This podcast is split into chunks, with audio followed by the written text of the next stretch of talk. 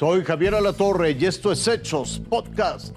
Clientes de Volaris están al borde de un ataque de nervios por las decenas de vuelos cancelados. México sufre una crisis en materia de vacunación infantil. Una pasajera perdió el control y se fue a golpes contra dos empleadas de la aerolínea Emirates en el Aeropuerto Internacional de la Ciudad de México. Esto ocurrió el primero de noviembre en el área de mostradores y al poco tiempo la reacción de esta mujer se hizo viral.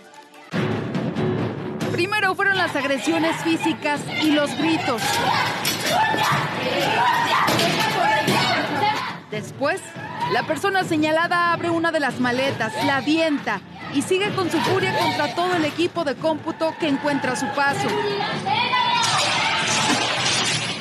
Las auxiliares de la aerolínea piden ayuda a seguridad, quienes posteriormente intentan dialogar cuando ella se sube a reclamar a uno de los mostradores.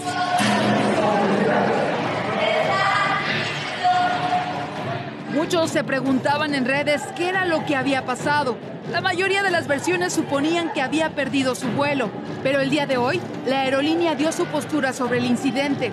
Emirates Airlines confirma que el pasajero llegó tarde al mostrador de facturación y que viajaba con un pasaporte vencido, por lo que al cliente se le negó el viaje. También señaló que la actitud de ella fue rebelde y físicamente abusiva con el personal en tierra, por lo que fue necesario que interviniera seguridad del aeropuerto y la policía.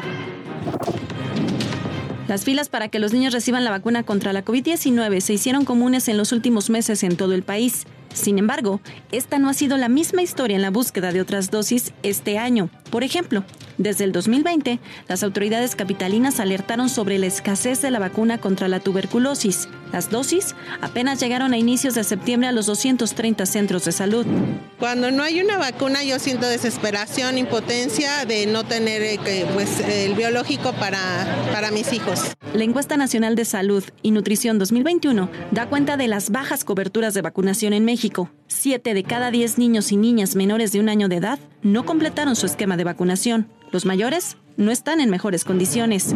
Deberíamos estar en 90%.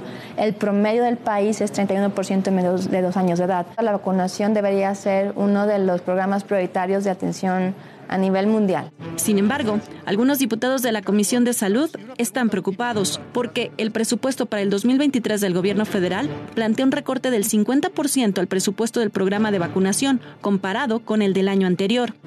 Le quitaron 16 mil millones de pesos a vacunación, pero no sabemos cuál es el plan de vacunación para el próximo año. Fuerza Informativa Azteca buscó por varias semanas una entrevista con la Secretaría de Salud Federal para saber la razón del recorte y cómo afectaría a la población. Sin embargo, no obtuvimos respuesta. Así que fueron los especialistas del Centro de Investigación Económica y Presupuestaria quienes explicaron el panorama. Se está ajustando este presupuesto. Sin embargo, ya lo que tenemos eh, propuesto para 2023 todavía es cuatro veces el monto que se destinaba a este programa de vacunación antes de la pandemia. Rondaba los 2.500, 3.000 millones de pesos. O sea que con esos 16 mil millones de pesos debería alcanzar para evitar el desabasto en el 2023. Por lo que todavía estarías considerando probablemente compras eh, para vacunas COVID y tal vez una mayor, esperemos, una mayor inversión en estas otras vacunas del esquema de vacunación. Lo que incluiría la compra de cerca de 20 diferentes vacunas, aunque primero se deberá aprobar el presupuesto para el siguiente año.